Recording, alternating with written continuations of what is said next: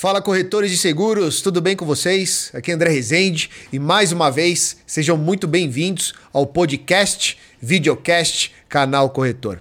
E hoje estou com uma convidada aqui muito especial que eu tive o prazer de conhecer num bate-papo que nós fizemos em outro podcast e eu falei, nossa, que advogada que fala simples. Doutora Laura Pellegrini da Demareste, advogada especialista em seguros que prazer, muito obrigado pela tua presença, por você ter aceitado o nosso convite. Estou muito feliz, viu, Laura? Muito obrigada, André, pelo convite. Estou muito feliz de estar aqui hoje também, participando aí do canal Corretor. Uma ótima iniciativa que vocês têm para disseminar aí conteúdo para os corretores de seguro. Ah, legal, legal, muito bom. Eu sempre começo. Pode chamar de Laura? Claro, Pode. claro. Fica muito informal, muito formal, né, doutora Não, Laura, vamos né? evitar isso. Vamos, por favor. Laura, deixa eu te falar uma coisa. É, eu sempre gosto de, de começar o nosso bate-papo perguntando da história. E, e, quando eu falei, poxa, eu vou chamar a Laura pra gente bater um papo, especialmente porque você tem um, um, um conhecimento muito importante na, uhum. na, no aspecto do direito relacionado a seguros. E, e tem vários cuidados que o nosso mercado precisa ter especialmente os corretores, que é o nosso maior público-alvo aqui, uhum. mas tem muita seguradora que acompanha. Mas eu quero muito saber como você ingressou no mercado de seguros, porque todo, toda vez que eu pergunto isso para os nossos convidados, aqui tem corretor, tem segurador, e dificilmente alguém entrou no mercado de seguros, especialmente né, na, na, no, no, ecossistema, falou: não, entrei porque eu sei que é um mercado promissor, que vai me dar muito dinheiro, que eu vou ser feliz. Enfim, como é que você ingressou no mercado de seguros? Essa é sempre uma questão que, que é debatida mesmo. É muito é. legal você estar tá começando por aí. Bom, é, além do mercado de seguros ser essa questão assim um pouco desconhecida de todo mundo, no mercado jurídico ainda mais. Quando as pessoas falam, ah, você é advogada, você trabalha com seguros? Como assim seguros? e as pessoas não sabem muito bem o que, que a gente é. faz nessa área. Então, eu comecei a trabalhar com seguros ainda na época da faculdade, quando eu estava estudando direito, no estágio, no terceiro ano da faculdade, há 14 anos atrás. É. É, comecei a estagiar no escritório Pimentel há muito tempo atrás, com o Dr. Ayrton Pimentel, assim, um grande mentor para mim na área de seguros, ah, um grande especialista na área de seguro de pessoas. Então, foi lá nessa experiência de estágio de faculdade que eu comecei a conhecer a área de seguros, né? Especialmente a área de seguros de pessoas. Tá bom. É, foi uma grande escola ter trabalhado diretamente com ele por bastante tempo. É, e comecei lá, então, a me encantar, né? É, falando aqui um pouquinho para os corretores de é. como funciona os seguros, né? É. O contrato de seguros na faculdade, é muito difícil que a gente tenha um aprofundamento dessa matéria na faculdade. Uhum. Em geral, os professores de direito civil acabam passando bastante rápido por esse contrato. Dá, dá uma pincelada. Dá uma pincelada ali no, em uma aula, às vezes meia cumprir, aula. Cumprir a grade, para cumprir Exatamente. a grade. Exatamente. E aí, quando eu comecei a lidar efetivamente com isso no, no, no mundo prático, né? Eu vi quão grande é essa matéria, quão vasta é, qual era a relevância do seguro na sociedade, é, quanto era importante esse instrumento. É, quantas implicações jurídicas, né, questões diferentes, questões relevantes, profundas, é, tinham a ser exploradas. Então foi, foi muito bacana, foi por aí que eu comecei e, e, sempre trabalhando nesse mercado desde, desde a época de estágio, nunca mais saí. A gente brinca entre nós aqui, o pessoal do escritório. É as minhas colegas lá de que a gente é mordida pelo bichinho do seguro. Ah, lá tem isso também? tem. tem. esse ditado, essa brincadeira? Tem. Não acredito, eu achei que era só pra dentro de seguradora que tinha não, isso. Não, pior que é assim, para o mercado jurídico de seguros também isso Olha se aplica, porque a pessoa só. começa meio que de repente, sem muito saber que, que, como que é essa área, o que, que vai ser, e não sai mais, porque se apaixona, gosta. Foi o que aconteceu comigo, assim eu comecei a estudar, já come... entrei na AIDA, né, na Associação Internacional de Direitos Seguros, desde que eu era estagiária, participei de concurso de monografia lá, é, que eu fiz uma monografia com uma, uma, uma, colega na época, uma amiga até hoje, a gente apresentou um trabalho, ainda estagiárias, fiz lá é, TCC, né, o trabalho de conclusão de curso na faculdade na área, nunca mais saí, continuei, enfim, pós-mestrado, tudo na área. E, e aí fui, inclusive, ampliando a atuação, né? Porque é, na, área de, na área jurídica relacionada a seguros, a gente tem diversas atuações. Então, o meu ingresso é relacionado a seguro de pessoas. Hoje eu continuo atuando nessa área de seguro de pessoas. Tem, assim, é, minha paixão mesmo. E fui ampliando o leque para outras áreas, né? Para trabalhar com seguros de danos, né? Inclusive aí os seguros corporativos, seguros de diretores, o DNO, que está bastante falado aí na mídia atualmente é, outras operações, né? Esses contratos de distribuição, de parceria, de estipulação de seguros, aí voltados a, não só para seguro de vida, mas seguro viagem, outros tipos de seguros que são classificados como pessoas, questões regulatórias, né? Cada vez mais em voga aí a SUSEP inovando em, nas regulações desse mercado. Então, um, amplo leque aí de atuação na várias área. Várias frentes, né? Várias de... frentes. Laura, me fala uma coisa, até por curiosidade. Você falou um nome aí de um ramo, DNO. O uhum. que, que é isso? O que, que, que, cobre isso? é um seguro gringo? O que, que é isso daí? É, bonito. É um seguro gringo. É. é um seguro de diretores e administradores, né? Um seguro de responsabilidade civil que cobre uh, os prejuízos é, que os diretores ou administradores sofrerem é, em razão de decisões tomadas à frente da gestão das empresas, né? Hum. E não cobrem apenas os prejuízos que eles causarem a terceiros, mas também os próprios custos de defesa, tá. que são os honorários advocatícios é, que eles incorrem quando são demandados por terceiros. Então, é, se um gestor toma uma determinada medida à frente da direção de uma empresa, e, enfim, um órgão regulador, a CVM, um Ministério Público, qualquer órgão público ou um terceiro mesmo entende que aquela ação foi inadequada, que causou algum dano, ajuiza uma ação e aquilo gera um custo, né, de honorários ah. advocatícios em primeiro lugar e eventual indenização posterior. E esses valores podem estar cobertos no seguro de Eno. Que legal. Então, Eu, você falou do RC, né? Responsabilidade civil. Tem, tem tudo a ver com o direito, né? Com, com esse tem tudo da, a ver. Tem tudo a ver, né? É, porque é um seguro, como é um seguro de responsabilidade civil, né? O Geno também é, é, mas é voltado só para diretores. É um seguro que o sinistro em si é algo jurídico. É, mo né? é movido por uma ação, Exatamente. né? Tem o gatilho ali, né? De, é de uma ação judicial ou uma negociação extrajudicial, mas que tem esse componente de analisar se o segurado é ou não responsável por aquele ato. Então, o direito aí está totalmente envolvido. Mas Legal. não só, né? No seguro de responsabilidade é. civil, no de vida também, no também, seguro de pessoas. Coisa, né? é um, é um contrato típico, né, que a gente chama. É um contrato que está colocado na legislação brasileira e tem regras próprias e por isso é, é, sempre importante ter essa, essa, essa troca, né? É. Corretores, a questão dos advogados que trabalham com seguros, acho que isso é bem bacana. Não, muito legal. Inclusive, a gente bateu um papo com um corretor aqui, ele comentou que ele contratou um advogado hum. para dar uma aula para ele, como se fosse uma mentoria sobre seguros. Ah, que bacana. Eu, eu achei massa isso. Eu falei, cara, olha, tem negócio aqui, hein? Porque ele falou, é muito importante o corretor se especializar, estudar. E ele falou, André, eu fiz isso. Eu chamei um um advogado especialista em seguros. Fechei lá duas horas, três horas. Fiz algumas perguntas, ele meio que deu uma mentoria. Eu falei, cara, que legal, né? Ótimo. O corretor ter essa parceria com advogados aí, especialistas, é. pode ajudar muito aí no, no dia a dia, né? Exatamente. Me fala uma coisa, só vou aproveitar um pouco da tua fala que você comentou da SUSEP. Uhum. Como é que você vê esse movimento todo da SUSEP? Eu tô vendo. Eu, eu vou te falar muito de. de convidado quando eu vou para os eventos aí de, do mercado de seguros. Eu sempre vejo lá a Suzep, né, alguém representando a Suzep falando, e, mas eu estou percebendo um movimento muito legal. É, sabe, olhando para a inovação, olhando para o mercado de uma maneira é, mais de perto, não só aquela coisa que tinha no passado. Eu falo como segurador, né? Ah, pô, a Suzep está aqui para fiscalizar, para ver uhum. aqui para multar, para não sei o quê. Eu não, eu não, não tenho mais essa percepção. E você deve estar muito próxima, né, da, uhum. de tudo isso. Como é que como é que tá para você assim quando você olha o órgão que, que regula o nosso mercado aí, que fiscaliza. Tá legal, não tá? É, eu concordo com você, André. Acho que teve essa mudança de é. posicionamento da SUSEP frente ao mercado de dois anos, três anos para cá, mais ou menos. Acho que uma aproximação, né?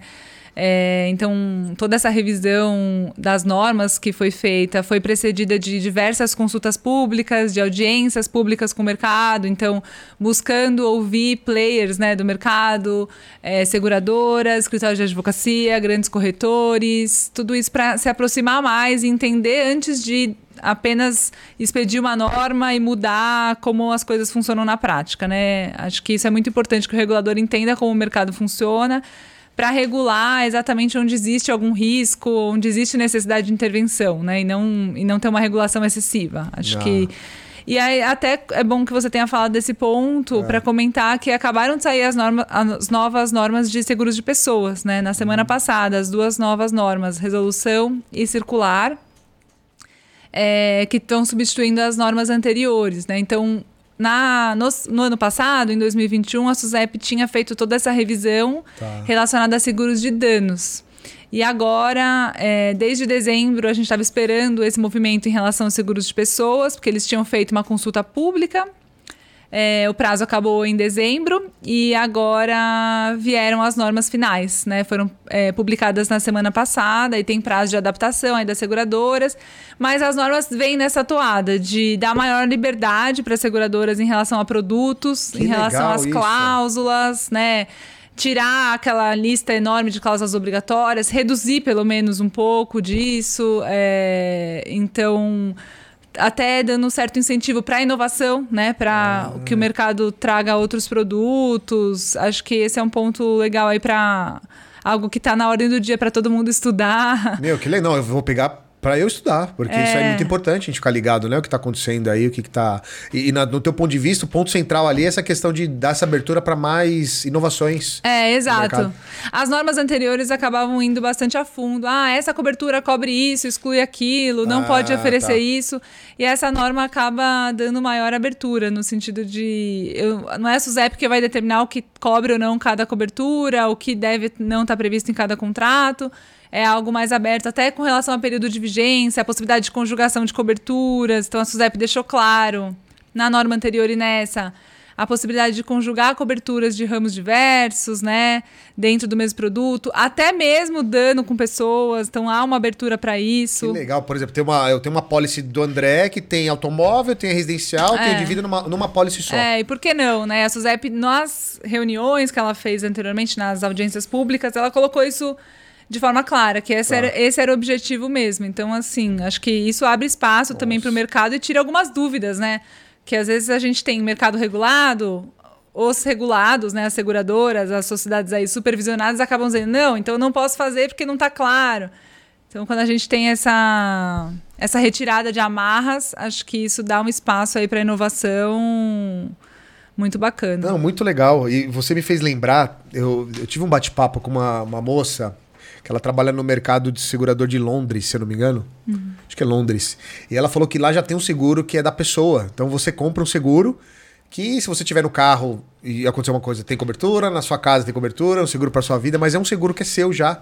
E pelo que você está falando, já, já temos essa abertura no Brasil, uhum. já uma evolução, né? É. Para um mercado que é extremamente conservador é uma vitória. É. Caramba, tô, tô, Seguros tô mais compreensivos, né? É, nesse é. sentido. Que legal. E acho que também abre um canal muito importante para os corretores, né? Total. Porque total. corretores especialistas em pessoas, por exemplo, podem desenvolver uma outra área e vender produtos agregados, enfim. Não, e ele vai compondo ali toda aquela é. pessoa, a família, né? Tem se falado muito aqui no, no, nos episódios, Laura, de, de ser um corretor híbrido. Ah. Que é muito nessa linha, né? De você trazer, porque tem. É, o que a gente percebe no mercado, aquele corretor, por exemplo, que é do automóvel, que uhum. é muito uhum. comum, né? É o produto mais vendido hoje aí no varejo.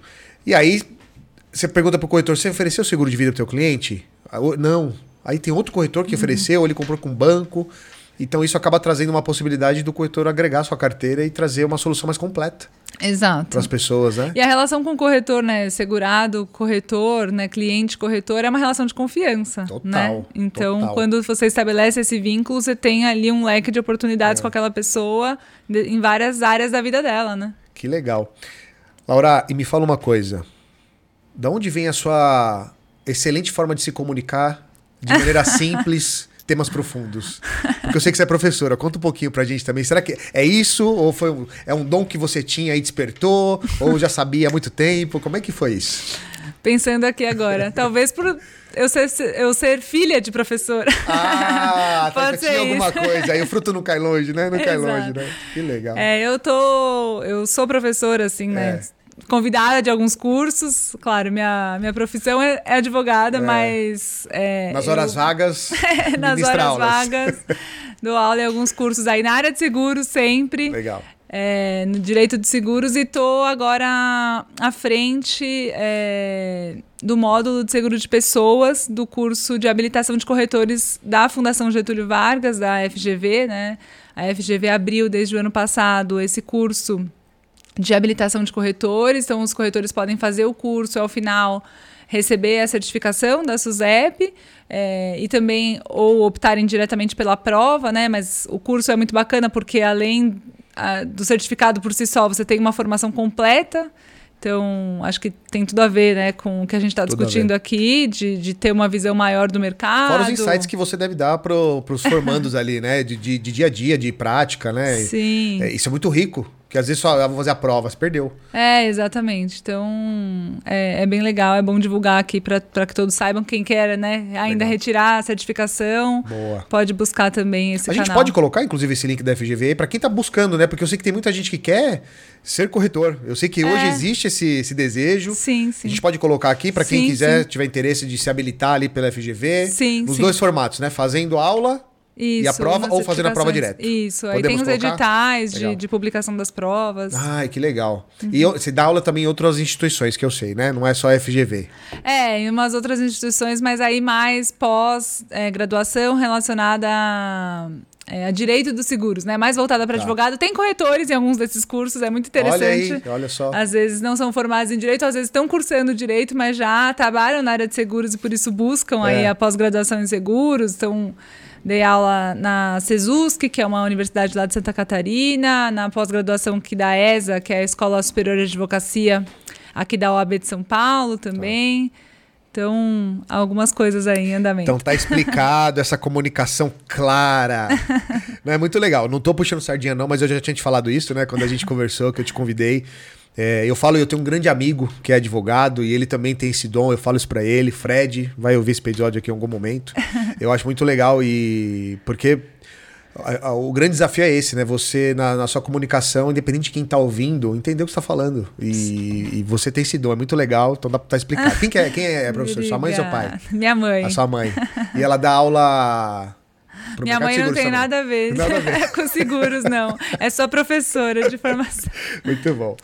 Laura, me fala uma coisa, agora trazendo para para dica mesmo, né, para algumas algumas recomendações, cuidados jurídicos uhum. é, para o nosso corretor que ouve a gente, que assiste a gente, que vai vender seguro de vida, uhum. seja o coletivo, né, o vida em grupo ou mesmo individual.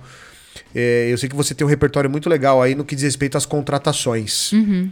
O que, que você pode trazer para a gente aí de ferramentas, de insights, de cuidados para que esse corretor, quando estiver vendendo, porque é uma baita responsabilidade, né? O que, que ele tem que prestar atenção nesse momento aí de, de, de venda de apólice de seguro de vida? Uhum. É, acho que esse é um tema muito relevante aí nos seguros de pessoas. É, a gente tem um papel fundamental do corretor nesse momento da contratação, tanto em relação à explicação né, dos riscos cobertos e dos riscos excluídos, é, e também em relação ao preenchimento das propostas, né? Se a gente estiver falando aí num coletivo, é, no contato com o estipulante, né? No preenchimento daquela proposta de contratação e depois a proposta de adesão de cada um daqueles segurados, que vai ser incluído nessa pólice coletiva, ou no individual ainda mais, né? Esse contato direto com o segurado ali proponente, que vai preencher a proposta muitas vezes acompanhada de uma declaração pessoal de saúde, que é um ponto de atenção no seguro de pessoas sempre. É. É, como preencher, né? E como o corretor deve orientar o seu segurado. Então, a gente sabe que um dos pontos é, mais relevantes em termos de ausência de cobertura no seguro de pessoas está relacionado justamente a essa questão das doenças pré-existentes, né? Não ah. declaradas nesse momento. Então, é muito importante que o corretor tenha calma, tenha serenidade aí na explicação da relevância do preenchimento dessas informações pelo segurado. Tá. Eu acho que tem que ficar claro para o segurado que esse documento é o documento base da contratação. Né? Então, tudo vai girar em torno dessa declaração pessoal de saúde é, que está contida na proposta é, de adesão ou de contratação. Tá. É, e aí né, falando aqui de, em termos práticos aqui, é. tentando falar simples aí, como você acabou de falar. Então a, a, gente tem essas perguntas na declaração de pessoal de saúde. Ah, é fumante, não é fumante? É, teve algum, alguma doença? Tem alguma doença crônica? Fez algum tratamento nos últimos três anos, nos últimos cinco anos, né? Então, a orientação é sempre apresentar as informações da maneira mais clara e conservadora possível, né? Então, não cabe aí ao segurado, ao corretor fazer nenhuma análise sobre, ah, não, eu tenho essa doença, mas eu acho que eu tô curado dela, então eu não vou falar. Ou eu faço um tratamento, mas eu acredito que esse tratamento está é, controlado, o tratamento é não é uma doença, é pra... suficiente para amenizar os sintomas, para amenizar qualquer risco. É, fiz uma cirurgia há três anos, mas não tive mais nenhum desdobramento depois disso, não vou declarar. Então não cabe esse tipo de de análise, né, de separação das informações, cabe aí realmente de boa fé um compartilhamento integral das informações e acho que cabe ao corretor dizer, né, ao seu segurado a importância disso. A importância para a precificação, né, para que seja uma precificação correta e para eventual sinistro.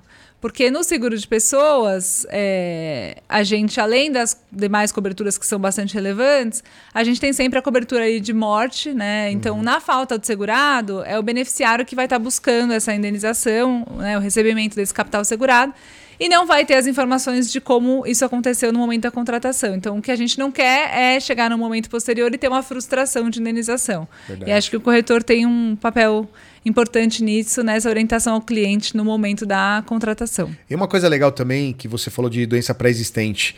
É... é muito comum, você já pegou muitos casos assim também, por exemplo. É... Porque a doença pré-existente é quando o proponente ele tem o conhecimento daquela doença antes da contratação, mas acontece muito de, de vocês terem pego eventualmente casos, né, de do cliente contratou, ele contratou ali o seguro, ele não sabia que ele tinha doença, mas uhum. ele já tinha antes da contratação. E aí acontece uma morte por conta daquilo. E aí acaba, né, a seguradora tem todo o direito lá de investigar, né, de fazer uhum. todas as análises e tudo mais. Isso é muito comum? É, é comum. É comum que, que exista uma, é. alguma análise, alguma investigação nesse momento, né? Ainda mais se se trata de uma doença crônica, que não é uma doença desenvolvida do dia para noite, e se a contratação ali é próxima da data da morte, né? É. Isso pode gerar alguma dúvida, é normal. É, aí cabe à seguradora, dentro dos limites ali da regulação do sinistro, pedir documentos, pedir informações. É, mas aí o ponto é.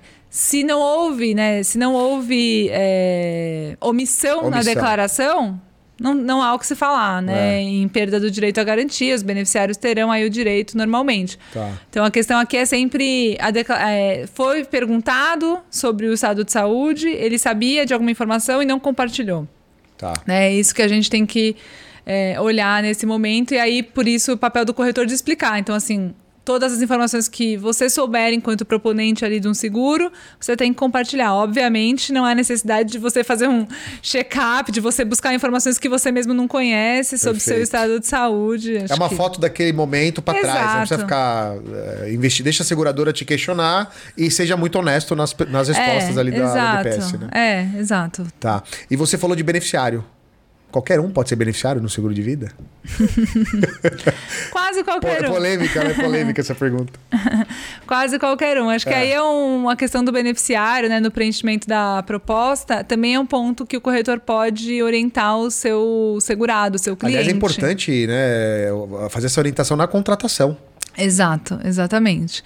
Então, assim, é... no seguro de pessoas, se a gente vai falando de um seguro individual ou um seguro coletivo que não tem aí nenhuma vinculação a um financiamento, a um empréstimo, a qualquer obrigação, né? A gente não está falando aqui de seguro prestamista. Tá. Fica livre para o segurado é, indicar qualquer é, pessoa como seu beneficiário, sua beneficiária. Pode indicar, inclusive, mais de uma pessoa. É, o que é importante saber é que essa declaração, essa indicação, ela deve ser seguida pela seguradora. Mas a seguradora só vai olhar para essa indicação no momento do sinistro. Então, eu contratei um seguro individual hoje, daqui 10 anos é, eu, eu venho a faltar, é, no caso da minha morte, a seguradora vai ter que olhar para essa declaração inicial e vai cumprir essa declaração na forma que ela foi feita. Então, se houver, né, durante a vida do contrato, o segurado desejar alterar, por qualquer motivo, se divorciou, teve filho é, enfim, começou a ajudar um irmão, um tio, acha que aquela pessoa depende financeiramente de você, se você vier a faltar, é importante que aquela pessoa tenha algum conforto financeiro. É importante você fazer a alteração, né? E o corretor está é, alinhado com o seu cliente quanto a isso. Então, fala assim, olha, você está indicando hoje, esse é o estado hoje, mas a vida muda, né? A gente, a gente faz seguro de vida, é, e principalmente pensando no individual. Pensando num seguro que vai, que é o seu produto, né? Que você vai carregar durante a vida.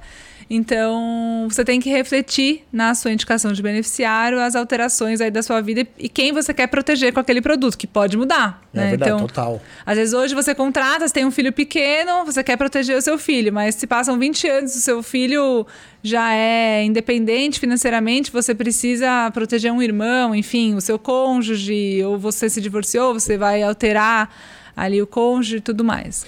Então. Teve uma. Você me fez lembrar agora de uma situação em um dos grupos de corretores que eu participo, tinha um caso que era assim. O, eu até pedi a tua opinião. Que, que, qual seria uma possível, um possível olhar da seguradora em cima uhum. disso? Ele, o rapaz ele contratou seguro, e quando ele contratou, acho que ele era casado legalmente, tudo bonitinho e tal. Uhum. E aí, no tempo do contrato, quando ele faleceu, ele já estava com uma outra pessoa e com filho com essa pessoa. Uhum. Só que ele não alterou o beneficiário. Na, uhum. Exatamente isso, isso que você falou.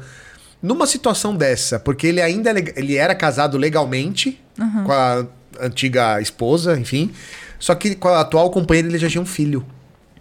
Como é que acontece nesse caso? Não, que acontece, não, o que, o que pode, o né? Que uma, uma, possibilidade, Sim, né? Porque a, seguradora tem, pode tomar várias decisões ali, né? É, exato. É, esse é um ponto de dúvida, assim. E a legislação né, do, do Brasil, ela é bem sucinta em, em questão de beneficiário. Ela fala isso, olha, você pode indicar quem você quiser, se não houver indicação, eu pago metade para o seu cônjuge, a outra metade para os seus ascendentes ou descendentes, né? Pais ou filhos. Tá. É, e só. E aí, essas questões? É. E aí, as questões a gente tem que resolver na prática. é, então, aí o que, que a gente recomenda, assim, como é que a gente enxerga tá. isso? É olhar para o caso prático. Então, ele se divorciou, fazia quanto tempo que tinha se divorciado? Tinha casado com outra pessoa? Tinha tido filho com essa outra pessoa? Tá. É, será que ele não alterou a indicação de beneficiário porque ele não sabia? Ou porque era uma pessoa. Teve essa oportunidade e não fez? Por exemplo é, preencheu mais uma proposta, foi alterada a seguradora, ele deu ok, ou, ou, o prêmio era, era pago integralmente por ele, ou era um coletivo que era a empresa que pagava e ele nem sabia como alterar o beneficiário. Então, acho que tem essas, essas nuances fáticas, né, que tem que tá. ser vistas no caso concreto. Mas é, o posicionamento mais conservador, assim, é seguir a indicação do beneficiário. Por quê? É complicado para a seguradora e seria contra a natureza do seguro você interpretar né? É. Então, assim, se, por isso que é importante que o segurado saiba disso, né? Se a seguradora tem uma indicação, ela deve, é, na maior parte das vezes, se a gente não tiver outras, outros indícios aí, seguir a indicação Tá. do segurado, que foi a vontade dele naquele momento da contratação e ele não alterou durante a vigência. Aí é claro que tem questões jurídicas, se a gente tiver todas essas nuances, tiver é. uma dúvida muito fundamentada sobre para quem pagar, a seguradora pode fazer isso em juízo, né? É. Tem um procedimento para isso dela pagar e chamar todas aquelas pessoas ali envolvidas naquela disputa é, para que seja é, emitida uma ordem judicial quem é o beneficiário aqui. Mas, de fato, não tem uma, um artigo lá da lei que a gente vai encontrar claro resposta para isso. A gente tem que olhar as nuances do caso, né? Caramba, é, eu falo porque eu já fui analista de sinistro uhum. numa seguradora e, e aconteceu uma situação parecida. A gente pagou, a gente, né? Eu, eu fiz análise, uhum. meu, meu, meu superior na época assinou, a gente pagou, aí apareceu uma outra pessoa e provou que era beneficiário. A gente pagou duas vezes na época. É, tem isso. isso Quem acontece, paga né? errado, paga duas Pagamos vezes. Pagamos errado, eu lembro disso, porque eu errei na análise ali, né? Faltou um detalhinho importante. Aí tivemos que pagar duas vezes a mesma, o mesmo sinistro. Uhum. Por conta de uma análise errada que a gente fez na época lá. Isso, isso acontece também no mercado, né? É, exatamente. Agora, assim, eu fico. Eu não, vou, eu não vou lembrar o número do artigo. E, e eu acho que tem a ver com isso que a gente está falando. Tem um artigo no Código Civil que fala. Eu queria que você me explicasse isso, porque hum. pode ajudar, inclusive, os corretores. Mas ele fala assim: que você pode mudar o beneficiário durante o período do contrato, uhum. enquanto estiver vivo, ou como último ato. Acho que é isso que termina a frase. Ah. O que, que, é esse, esse ato de última vontade. Ato de, ato de última vontade. O que, que é isso na Testamento prática? na prática. Ah, Ah. Né? Então você pode fazer alterações é, de beneficiários também por testamento, por exemplo. Não é comum, porque não é comum testamento no Brasil, mas é, se a pessoa tiver essa. tiver testamento para falar sobre os outros bens, ela pode também indicar isso. Falar do seguro de vida no falar do testamento. seguro de vida, alterar beneficiário. Então, assim, a seguradora ela vai precisar checar essas questões no momento da regulação do sinistro para ver se a última indicação de beneficiário estava válida ou não. Tá. É, E aí, nesse ponto, é importante também. O segurado tem que fazer a alteração e, e- e enviar aquilo para a seguradora, né? É, porque se ele enviar, como é que a seguradora vai saber que tem um Exato, testamento? né? exato. É Então- difícil isso, né? De, de É. descobrir se tem ou não. Sim, mas é difícil para a seguradora, É. mas no momento da regulação de sinistro, os herdeiros vão estar cientes dessa questão por conta da- dos bens, né? Da administração dos bens. Ah, é, porque eu tô. Porque numa dessa, imagina, ele. Pessoa casada, aí teve uma outra companheira. Aí nesse período ele esqueceu de avisar o seguro, mas no testamento ele coloca que o seguro é pra essa companheira e o filho, né? E aí isso poderia valer como um documento oficial. Sim, Aí ele sim. sobrepõe, não sei se é a melhor É, palavra, o que ele exato, colocou exato. inicialmente como beneficiário indicado. É, sobrepõe. Isso pode acontecer. Pode, pode acontecer. Ah, olha só. Importante é sempre saber que o seguro de vida ele está contratado para benefício da pessoa indicada pelo segurado, né? A vontade dele que deve prevalecer ali. Tá Então, bom. Se ele fez por uma carta para a seguradora, se ele fez uma proposta ou se ele fez um testamento, o importante é que a vontade dele prevaleça é, sobre qualquer outra coisa, né? A gente não precisa estar demonstrando ali que tem um interesse econômico. Eu não preciso demonstrar no seguro de vida que eu deixei o meu capital segurado na minha falta para a pessoa X ou Y, porque ela depende economicamente de mim. Não existe essa necessidade, né? Tá. Isso é totalmente desvinculado no seguro de vida. Legal. Tem alguma outra recomendação, Laura, que você já, já viu muitas vezes aí ao longo da sua carreira para o corretor tomar esse cuidado é, na contratação? No sentido de. vou, te, vou te dar um exemplo, tá? Você falou muito do, do, do corretor ele orientar o proponente de falar a verdade, né? Não omitir, isso é super importante. Mas eu já, eu já tive colegas de mercado há muito tempo atrás que chegaram a perder a SUSEP, perder a habilitação dele, por quê? Preencheu a, a declaração pessoal de saúde pelo cliente. E eu lembro que tem uma, sempre tem uma, uma, uma- frase assim, ó, a declaração tem que ser preenchida de próprio punho, na- né, quando era muito só papel, né? Hoje em dia tem, tem, É. eh, muito te- eh, os temas mais digitais. Mas tem alguma coisa que você já percebeu que o corretor precisa ficar ligado, né? Eu tô dando esse exemplo aqui que ele preenchia pra- pelo segurado, mas outras coisas que eventualmente é um aceite que ele tá num, num- num papo mais informal com o proponente, ó, guarda isso, que isso aqui se tiver um problema lá na frente é bom você apresentar. Tem alguma coisa que é legal ele, ele ficar ligado na hora de vender um seguro? É, eu acho que toda essa documentação pré-contratual é essencial que o, que o corretor tenha isso registrado, né? Por uma segurança própria da, da profissão, né? Tá. É, e acho que hoje em dia também uma questão que os corretores, principalmente seguros de vida, têm que estar muito ligados é a questão da proteção de dados pessoais, né?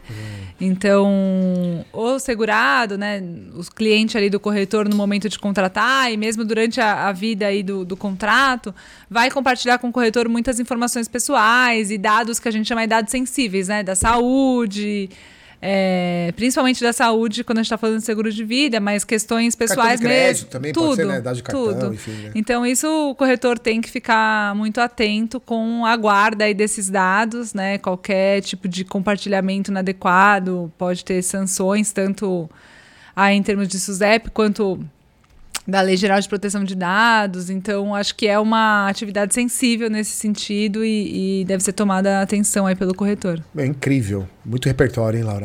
Tá louco. Me fala uma coisa, as pessoas que querem te conhecer até mais aí, o teu lado profissional, fala o teu, teu endereço aí no LinkedIn, né? Você usa bastante o LinkedIn, da Demarest também, porque a gente vai colocar depois o link tanto no YouTube quanto nos podcasts. Fala pro pessoal aí como te, te encontrar nas redes. Bom, é, a gente vai deixar aqui os links. Então, eu trabalho, né? Sou advogada do Demarest Advogados, especificamente da área de seguros e resseguros. É, esse é, é meu nicho, né? Como É. eu falei aqui do começo, comecei e não saí mais daí, nessa área jurídica de seguros, nesse mercado que, que eu gosto tanto. É, o meu LinkedIn, é, vocês podem me encontrar lá com o meu nome completo também, Laura Pellegrini, é um nome curto, fácil, Fácil de achar, né? fácil de achar. Vou Legal. deixar o link também. Boa, e até para seguradores que estão ouvindo a gente, né? Se quiser o trabalho de vocês Sim. aí, procura você lá no Demarest para poder fazer Sim. todo esse respaldo. Essa análise jurídica importante, Sem né? dúvida. Que... A gente trabalha com todos os players do mercado de seguros. Então, Legal. desde corretoras até resseguradoras, passando aí por seguradoras, por insurtechs, qualquer tipo de atuação nesse mercado está dentro do nosso nicho. Não, muito legal. E eu, o Demarest é super grande, né? Eu já conhecia desde a época da, de uma seguradora que eu passei aí. Tem um nome muito forte já no, no mercado. É, estamos chegando ao fim aqui, Laura. Ficaria a tarde inteira aqui batendo esse papo com você. Mas antes de terminar, eu sempre peço para os nossos convidados trazer uma frase de proteção, sabe? De uma frase que você vai impactar o mundo, o planeta e que ela vai ser traduzida aí simultaneamente. E você pode escolher para quem você quer mandar essa frase. Se vai ser para corretor, se vai ser para os advogados ou se vai ser para todo mundo. Para quem que você vai mandar essa frase? Acho que para todo mundo. Para todo mundo. Para todo mundo. Qual, qual, é a sua frase aí? Deixa eu pegar aqui. Pode pegar, trouxe... pode pegar a sua. Não vou lembrar de cabeça. Não tem problema. Coloca ela aí, porque a gente sempre gosta de trazer essas frases finais, porque elas têm trazido muita reflexão para o nosso público. Tá, não vou ler inteiro aqui, mas é um poema de um filósofo romano. É muito grande? Por que você não vai ler? Eu vou ler uns pedacinhos só, ah, tá? Então tá bom, vai lá. Mas quem que quiser, manda. quem quiser pode jogar no Google que é fácil de achar. É do tá. filósofo romano que chama Sêneca. Ah, o Sêneca. É... E ele coloca é um poema sobre riscos, né? Eu acho muito legal. legal. Então ele fala Amar é correr o risco de não ser correspondido, viver é correr o risco de morrer, confiar é correr o risco de, de se decepcionar, tentar é correr o risco de fracassar. Mas os riscos devem ser corridos. Então, eu acho que tem tudo a ver com seguro, tem tudo a ver com o que a gente falou aqui. Acho que riscos existem, né? A vida, viver é correr riscos. Exato. É, e a gente tem que buscar as proteções para os riscos que a gente conhece. E acho que o seguro é incrível nisso, desde o seguro de vida, passando pelo alto, para os seguros corporativos. Acho que a gente tem o seguro como instrumento que pode dar essa proteção aí contra os riscos da nossa vida em diversos setores. Incrível, incrível. E você tem seguro, né? Claro. Tem seguro de tudo, dá seguro de vida, seguro de vida, seguro, seguro de auto, seguro de tudo.